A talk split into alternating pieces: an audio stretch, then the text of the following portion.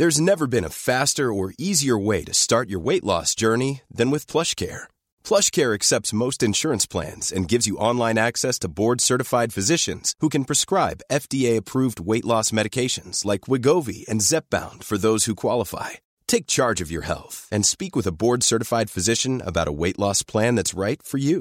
Get started today at plushcare.com slash weight loss. That's plushcare.com slash weight loss. plushcare.com slash weight loss.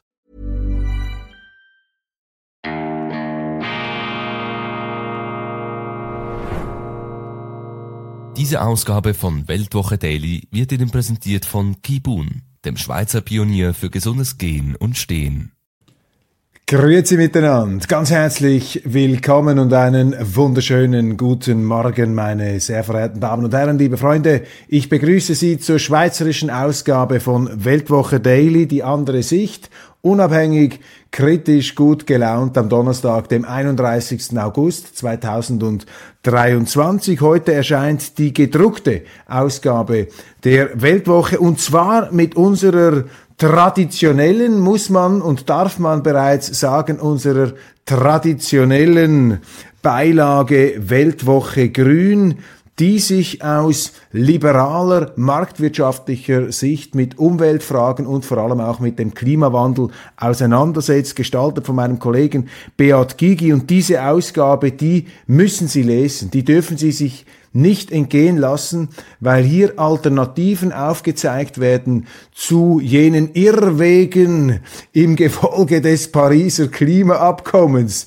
dieser Monsterveranstaltung, diesem bürokratischen Overkill, der damals veranstaltet wurde, in der Schweiz übrigens das einzige, die einzige Abstimmung, die je über dieses Pariser Klimaabkommen stattgefunden hat. Ein undemokratischer Prozess, wie er undemokratischer nicht sein könnte. Funktionäre und Politiker entscheiden über die Köpfe der Leute hinweg irgendetwas, was massiven Einfluss auf die Lebenswirklichkeit der Menschen hat. Und äh, in der Schweiz, immerhin, wenigstens hier noch in der Schweiz, hatten wir die Gelegenheit darüber abzustimmen. Nun, diese Weltwoche Grün Ausgabe, ich zeige sie Ihnen hier mit einem wunderschönen äh, Coverbild, etwas an Saint-Pé erinnernd, den genialen Comic und äh, Zeichner und Illustratoren. Ein Illustrator müssen wir ihn nennen. Zum Beispiel Professor Peter Zweifel, äh, emeritiert äh, von der Universität Zürich. Zeit für den Abschied vom Pariser Klimaziel. Namhafte Autoren, der Physiker Bernd Gantefeur hält das radikale Stoppen der Treibhausgasemissionen für unsozial und unrealistisch, zeigt auf, wie die Natur uns helfe. Also viele interessante Ansätze, Interviews, Aufsätze, Essays, Recherchen, auch ein Bericht aus Israel zum Thema Wasser, die Wasserproblematik Israels von unserem Tel Aviv-Korrespondenten Pierre Heumann. Weltwoche Grün, das ist Umweltjournalismus abseits der Klimapanik.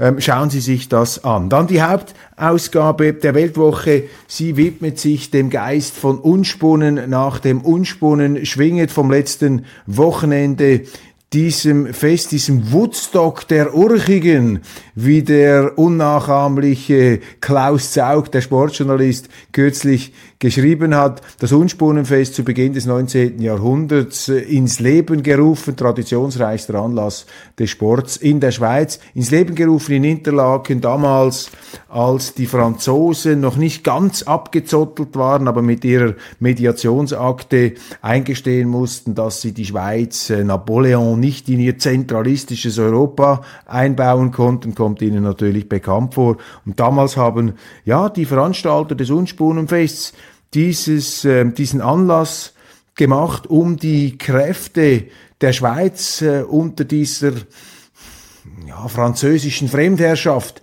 kann man sagen, äh, die Urkräfte der Schweiz wieder zu wecken. Hochinteressant, was hier alles drinsteckt, äh, vor einem prächtigen Alpenpanorama, Eiger, Mönch und Jungfrau, fantastisch, ein äh, bis heute äh, ganz äh, großer und großartiger Anlass. Tom Kummer, unser Autor, war dort. Dann haben wir eine ganze Reihe von ähm, interessanten Ausland ähm, berichten, unter anderem Thomas Manns Idee einer deutschen Kultur. Es scheint uns, dass in Deutschland momentan eine gewisse Orientierungslosigkeit herrscht und bei den ähm, Tonangebenden, bei den regierenden Kreisen auch vor allem in der linken und linksliberalen Meinungselite breitet sich eine zusehende Gereiztheit aus, eine wachsende Aggressivität.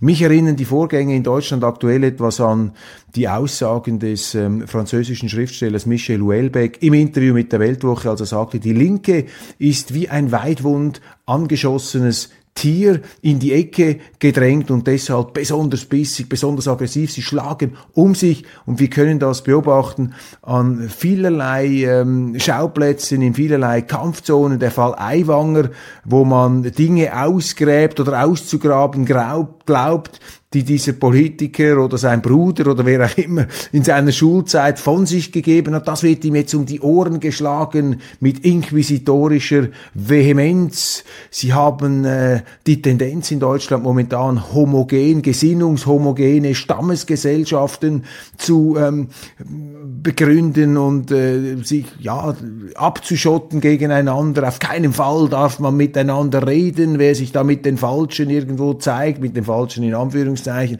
der wird sofort durch die Öffentlichkeit geschleift. Also ein ziemlich unbehagliches Klima, das sich da ausbreitet, das in keiner Art und Weise allerdings äh, Deutschland repräsentiert meines Erachtens. Das sind Phänomene einer Machtelite, die sich da bedroht fühlt. Großer Kulturteil mit spannenden Themen, unter anderem wie sich der Antisemitismus in den 30er Jahren in Berlin ausbreitete, wie sich das anfühlte, also auch die historische Dimension. Über Thomas Mann habe ich gesprochen. Matthias Matusek hat Eva Hermann, Patientin Null der Cancel Culture in Kanada, besucht. Nicholas Farrell schreibt über diesen General, über diesen Generalmajor Vanacci, der aufgrund seines Bestsellers in Italien ins Gerede gekommen ist.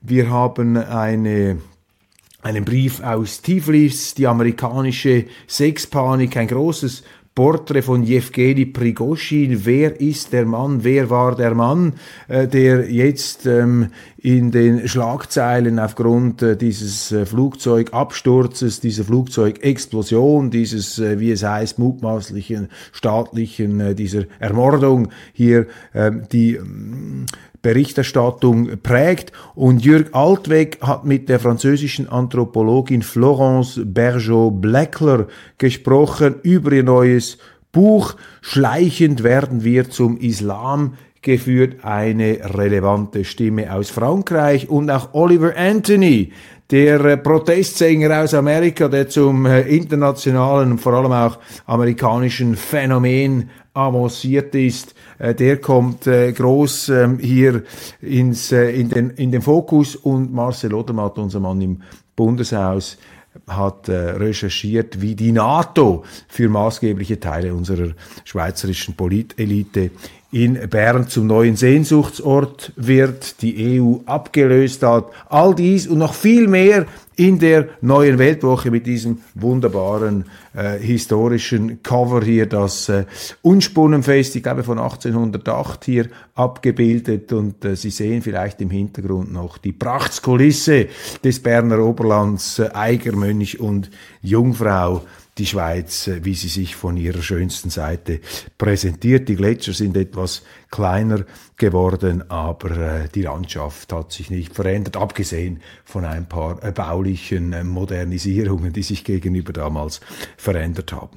Sie lesen in den Zeitungen, auch in den und vor allem in den Schweizer Zeitungen, doch dann und wann die These, dass jetzt diese ukrainische Gegenoffensive ähm, erfolgreich äh, durchstoßen soll. Man hört von diesem Ort Robotine, wo die ukrainischen Streitkräfte die Russen da in große Bedrängnis äh, angeblich ähm, versetzen. Interessant ist in den deutschen Medien etwas weniger. Dort wird mehr über Prigoschin geschrieben, vielleicht auch deshalb, weil sie nicht über den Fortgang dieser Offensive schreiben möchten. Wir haben hier ja oft Argumente gebracht, die dieses überschwängliche, diese überschwängliche Deutung der Zelensky-Offensive etwas relativiert haben, ähm, um um ein äh, ja Gegenbild zu zeigen, vielleicht eine realistischere Perspektive möglich zu machen. Es ist natürlich sehr, sehr schwierig, sich in so einem Krieg überhaupt zu informieren, was kann man glauben, Propaganda auf allen Seiten und ähm, ja, man muss da sehr, sehr skeptisch und vorsichtig sein.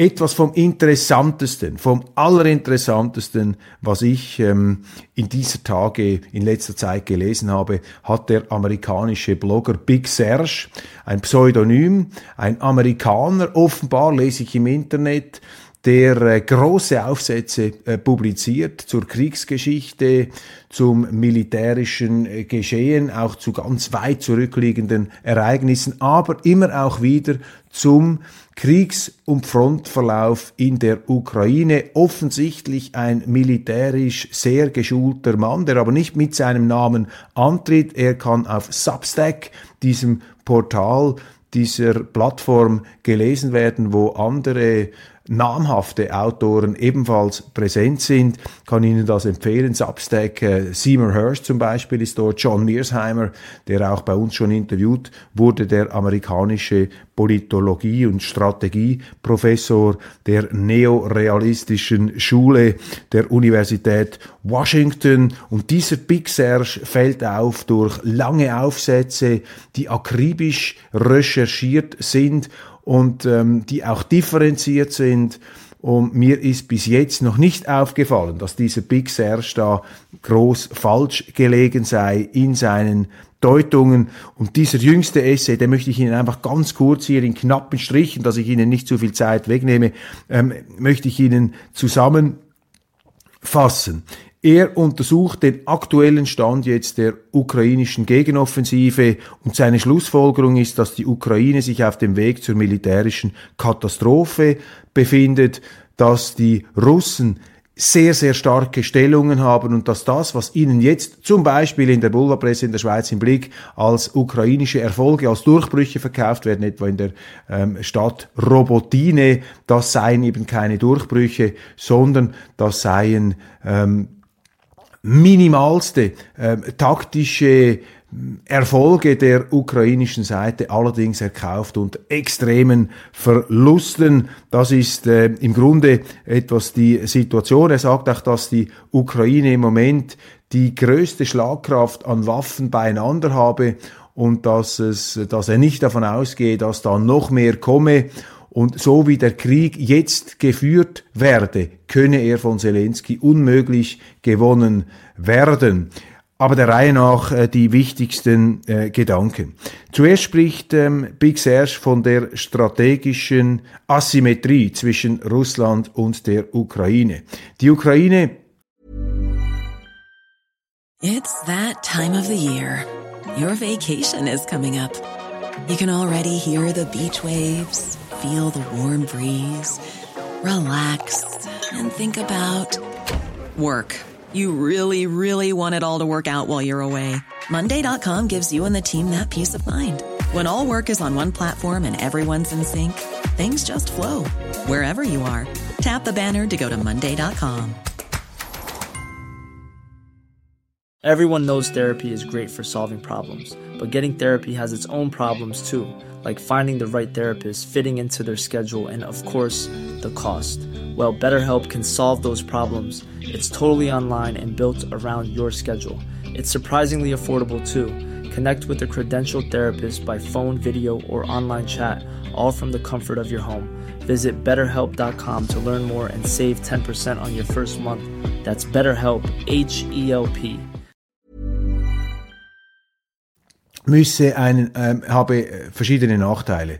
Ähm, das eine ist, dass Zelensky ganz klare, auch territoriale Ziele formuliert hat für die Ukraine. Das heißt, ähm, Krim muss geräumt werden, hat ja kürzlich diese Vorschläge gemacht, dass ähm, wir Russland da abziehen können. Das ist nicht ein Verteidigungsfrieden, sondern die Russen müssen da raus. Also er will die Russen raushaben aus der Ukraine und er will sie aus all diesen Teilen der äh, Ostukraine ebenfalls raushaben. Das heißt, er hat hier vorgegeben, dass das Kriegsziel der Ukraine äh, die Räumung äh, dieser Territorien ist. Da hat Putin auf der anderen Seite solche territoriale Ziele nicht geäußert. Äh, er äh, spricht ja von Demilitarisierung Entmilitarisierung, von Entnazifizierung, von Entwaffnung, Unschädlichmachung äh, der Ukraine. Er will keinen NATO-Beitritt, aber die territoriale Dimension, da wird sehr viel gerätselt, da wird sehr viel hineininterpretiert, da haben wir keine verlässlichen Angaben.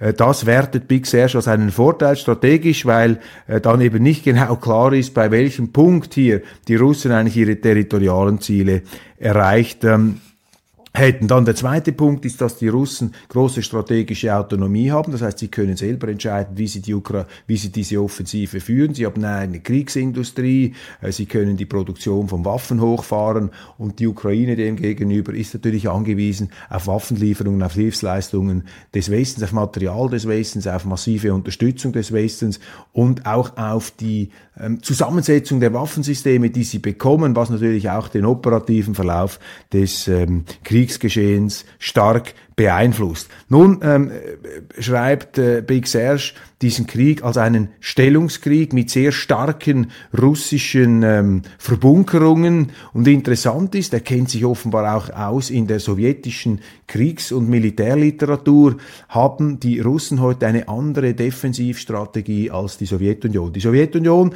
da erinnert er an die Schlacht von Kursk, die größte Panzerschlacht der Welt des Zweiten Weltkriegs, als die Wehrmacht im Osten ähm, endgültig zertrümmert worden ist. Dort hätten die Russen Verteidigungsstellungen gehabt, in die die deutschen Panzer eindringen konnten und wie dann in einer Kevlar kugelsicheren Weste nicht abgeprallt sind, sondern in dieser Kette, in dieser äh, sozusagen in dieser kugelsicheren Weste in Form von Stellungen ähm, langsam äh, zerstört wurden. Quasi man ist eingedrungen in eine erste Verteidigungslinie, hat sich festgefahren und ist dann dort langsam zerrieben worden. Also eine Verteidigungsstellung, die es dem Feind erlaubt hat, doch eine gewisse Eindringlichkeit zu entwickeln. Das sei heute ganz anders.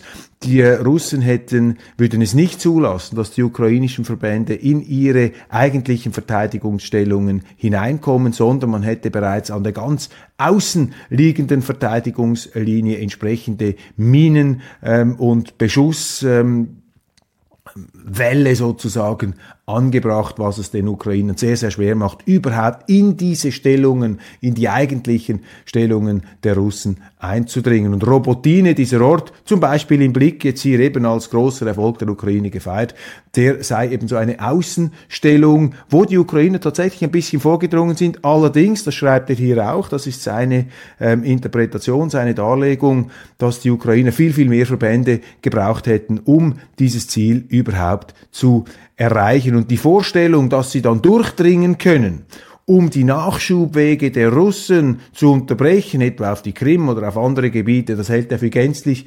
unrealistisch. Er schreibt übrigens auch ähm, über die Offensive vom letzten Jahr, dass die Ukrainer dort etwas äh, überschätzte Erfolge erzielt hätten. Die Durchbrüche bei Luhansk im Norden, also Ostukraine. Sie erinnern sich im letzten Jahr, die auch bei uns groß abgefeiert wurden. Äh, das schildert er als ein Durchbruch in einem Gebiet, das von den Russen sehr, sehr schwach eigentlich verteidigt wurde. Und dann gibt's ja die Einnahme des Brückenkopfs Cherson, äh, wo die Russen abgezogen sind. Das sei zwar für die Russen ein signifikanter Rückzug gewesen, aber nicht, weil sie dort in ernsthafte Bedrängnis gekommen seien durch die ukrainischen Streitkräfte, sondern dass sie aufgrund der Brückenverbindung Verbindungen und Rückzugsmöglichkeiten offenbar zum Schluss gekommen seien, ihre Streitkräfte neu zu gruppieren, nachdem sie auch dort starke Verteidigung äh, gehabt hätten und die Ukrainer enorme Verluste. Und die Überschätzung dieser Erfolge habe eben auch dazu geführt, dass man mit unrealistischen Vorstellungen in so eine ähm, nun große Offensive geraten sei. Letzter Punkt finde ich auch erwähnenswert. Er sagt, Zelensky führe einen Krieg und komme aus dieser Kriegsführung heraus, äh, die er nicht eben haben möchte. Er führt einen Krieg, den er nicht führen möchte, nämlich einen Stellungskrieg. Und in einem Stellungskrieg sei es wie wenn sich zwei Bullies auf dem Pausenplatz gegenüberstehen und da gewinnt einfach oder da gewinne einfach der größere Bully mit dem längeren Knebel in der Hand und das seien hier in dieser Situation die Russen. Und je länger die Ukrainer da mitmachen und je länger man sie in die ähm, Bereitschaft und in die Fähigkeit versetzt, diesen Krieg zu führen, desto größer würde die ähm, Zerstörung sein. Zelensky müsste versuchen ähm, oder versucht natürlich die versucht die Front in Bewegung zu bringen und die Russen zu überrumpeln und zu übertrumpfen, aber das gelinge ihm nicht, weil die Russen eben sehr starke Stellungen hier hätten. Kurzum, wenn der Krieg so weitergeht, führe das in die Katastrophe und dass es nicht gut läuft, interpretiert ähm, Big Serge auch daran, dass die ähm, äh, Amerikaner und auch die Ukrainer sich äh, angefangen haben, gegenseitig Schuldzuweisungen zu machen. Und deshalb müsse man das Ganze anschauen. Das wirft natürlich ähm, eine, eine Vielzahl von schwerwiegenden Fragen auf, jetzt für den Westen, auch für die Schweiz ja, wenn dieser Krieg so nicht zu gewinnen ist, ja, was, was, was macht man dann? Äh, führt man es einfach weiter? Albert Einstein hat einmal gesagt, die Fortführung einer Strategie, die nicht funktioniert, sei die Definition von klinischem Wahnsinn. Ähm, was passiert da mit der Schweiz? Wie positioniert sie sich? Äh, sie müsste auch merken, dass sie sich da in ihrer einseitigen, Einseitigkeit, zum Teil auch Preisgabe, der Neutralität falsch aufgestellt hat. Also es verdichten sich die Anzeichen, dass eben weder die Sanktionen noch die eigentliche Kriegsführung Militärführung des Westens äh, indirekt über die Ukraine, mit der Ukraine gegen Russland, dass das eben nicht verfängt, dass das nicht funktioniert und dass man dann erwarten würde, dass hier eine neue Überlegung, eine neue Strategie ähm, in Bereitschaft kommt. Mir ist aufgefallen, das amerikanische Magazin The New Yorker, äh, renommiert, sicherlich nicht äh, kremlfreundlich, ähm, linksliberal, kulturell ambitioniert. Der New Yorker hat nun einen ganz großen, umfangreichen Essay publiziert, in dem für Verhandlungen mit Russland und eine Herbeiführung einer Lösung auf dem Verhandlungswege plädiert wird. Das ist ja eine Position, die wir in der Weltwoche schon seit Anbeginn eigentlich dieses Krieges, also ich vertrete die, ich habe auch andere Meinungen publiziert, selbstverständlich, aber das ist meine äh, Lösung, weil einfach die Alternative ist dermaßen abgründig und zerstörerisch und auch gefährlich, denn je mehr dieser Krieg eskaliert, wir haben es jetzt gesehen, immer massivere Drohnenangriffe der Ukrainer auf russisches Territorium, sogar Zivilflughäfen, das heißt, das seien auch Militärflughäfen, die werden da von den Drohnen ins Visier genommen, ohne dass ähm, die äh, Weltpresse das nun äh, jetzt im Westen äh, verurteilen würde, das ist nach wie vor natürlich ein, Pro, ein, ein, ein, ein zuckendes und brodelndes Pulverfass, das hochgehen kann. Ein letzter Gedanke zu Big Serge ist mir vorher entgangen. Er schreibt auch, dass die Russen und ihre Waffensysteme, die äh, stark modernisiert würden, dass dies nun ähm, einfach allzu sehr unterschätzt worden sei und unterschätzt würde in der ähm, westlichen Beurteilung. Ich werde vielleicht in der internationalen Ausgabe darauf noch zurückkommen. Ich habe einen äh, tollen Ausschnitt da von Karl von Clausewitz. Ich habe das auch schon erwähnt, äh, wie Karl von Clausewitz, der berühmte preußische Militärstratege des 19. Jahrhunderts, der die napoleonischen Kriege erlebt hat, wie er diese ganze Situation da beurteilt. Die Nachrichten des ähm, Tages, klassische Familien sollen massiv mehr zahlen. Der Bundesrat hat eine Steuerreform in die Vernehmlassung gegeben, die sich einfügt in den allgemeinen Trend, die Familie zu bestrafen und die Familie als Einheit, auch als Steuersubjekt auseinanderzureißen und staatliche Anreize zu schaffen, dass beide Ehepartner arbeiten sollen. Also hier wird vom Staat Druck aufgesetzt, ähm, dieses äh, progressivistische, modernistische, äh, gendrifizierte Familienbild voranzubringen was ich mit äh, großer Skepsis ähm, beurteile. Ich gehöre zu denen, die intuitiv äh, für die Familienförderung sind, also nicht die Förderung im Sinne eines einer staatlichen Hochpäppelung, aber ähm, nicht, dass der Staat auch noch Anreize schafft, äh, dass Familien auseinandergerissen werden, weil die Familie ist eine Keimzelle unserer Gesellschaft, die Familie ist eine Keimzelle unserer Freiheit und die Familie ist auch eine Keimzelle nicht nur der Education sentimentale, der Erziehung des Herzens, der Weisheit des Herzens, sondern sie ist eben auch eine Institution, in der sich der Mensch unabhängig von staatlicher Behelligung und notfalls auch gegen gegen den Staat, wenn er zu zudringlich ist, ähm, ja, ähm, positionieren kann. Und der Bundesrat hier geht in die ganz falsche Richtung. Alle Parteien außer der Mitte und der SVP sind für diese Reform, auch die Freisinnigen,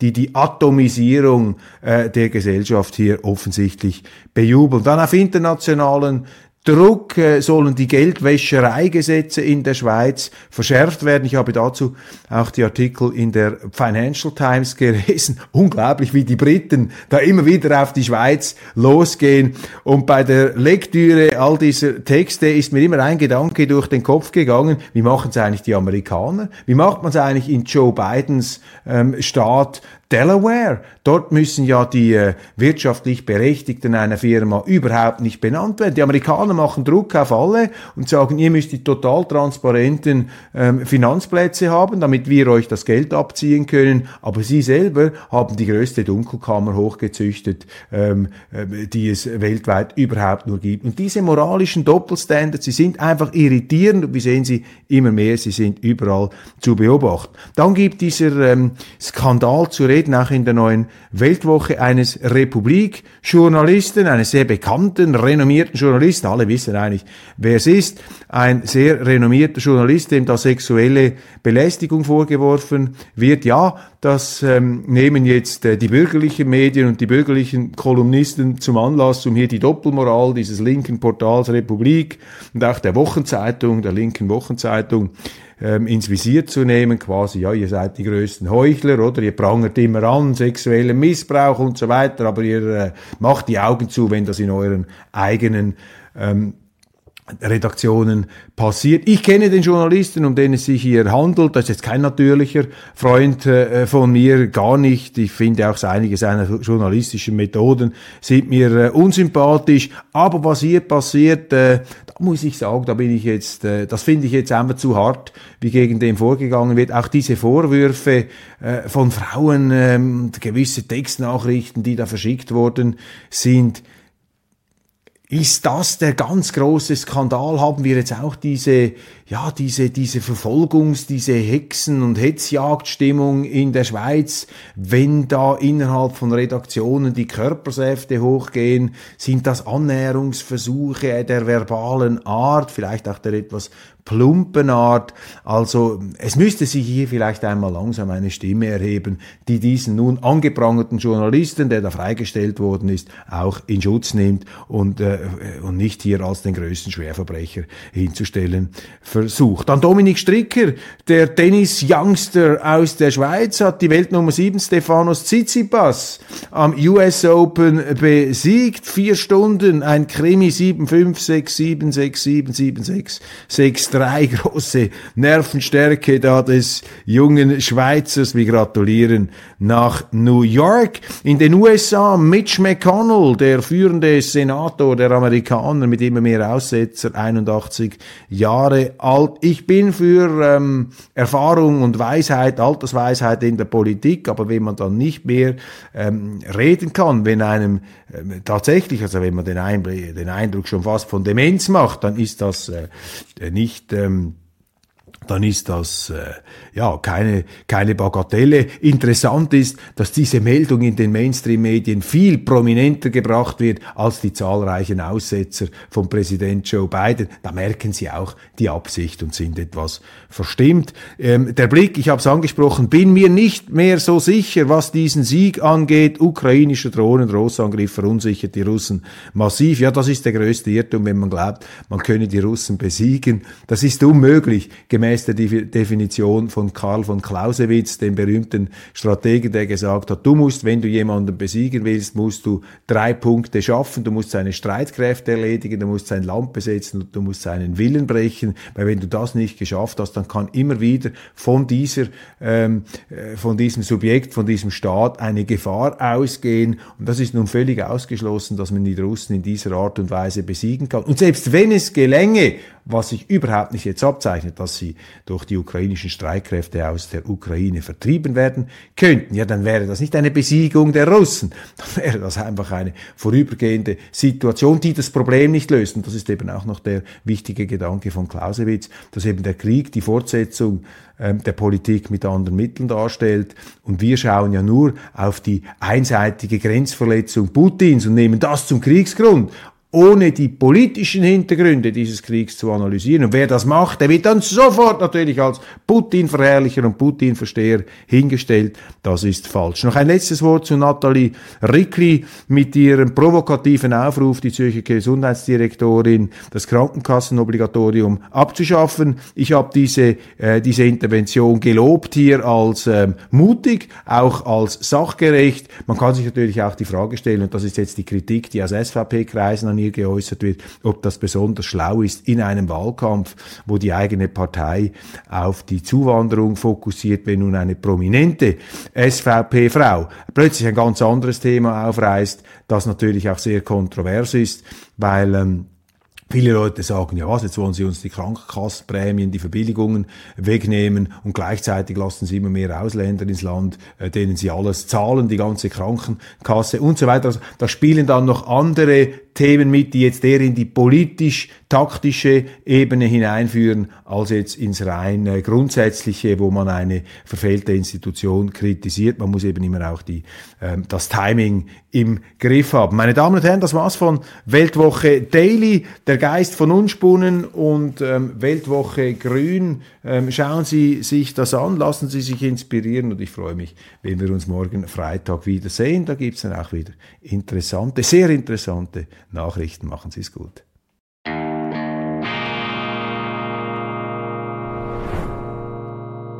Diese Ausgabe von Weltwoche Daily wird Ihnen präsentiert von Kibun, dem Schweizer Pionier für gesundes Gehen und Stehen.